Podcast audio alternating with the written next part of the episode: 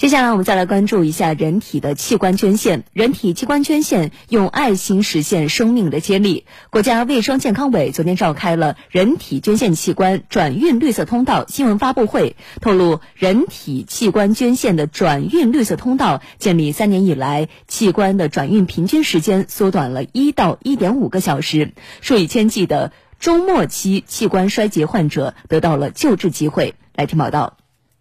近年来，我国器官捐献和移植数量大幅提升。二零一八年，捐献数量位居世界第二位，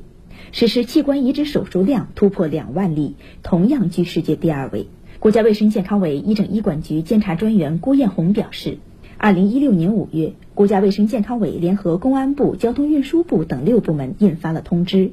建立了人体捐献器官转运绿色通道工作机制。绿色通道建立三年以来。器官转运时间平均缩短一到一点五小时，全国器官共享率总体上上升百分之七点三，器官的利用率提升了百分之六点七，捐献器官共享半径大大扩展，数以千计的中末期器官衰竭的患者得到了救治的机会。自二零一七年开始到今年九月。全民航共开通人体捐献器官运输绿色通道四千五百七十五次，在二零一九年的一千六百六十五次的人体捐献器官航空运输中，共运输器官一千七百四十四例。嗯，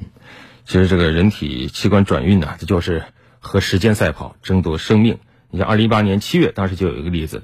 呃，一个从盐城飞往武汉的啊，东航直飞的一个航班。航班起飞前三十分钟，当时携带转运器官的医生离机场还有十多公里，通过各单位的无缝衔接，最终航班仅仅延迟二十分钟就接上了旅客，起飞出发啊！这就是为生命分秒必争。对于需要器官运输的医生、病人、医院而言，需要所有环节提供出色的保障，提供优秀的服务团队，这样才能让更多的生命得以挽救。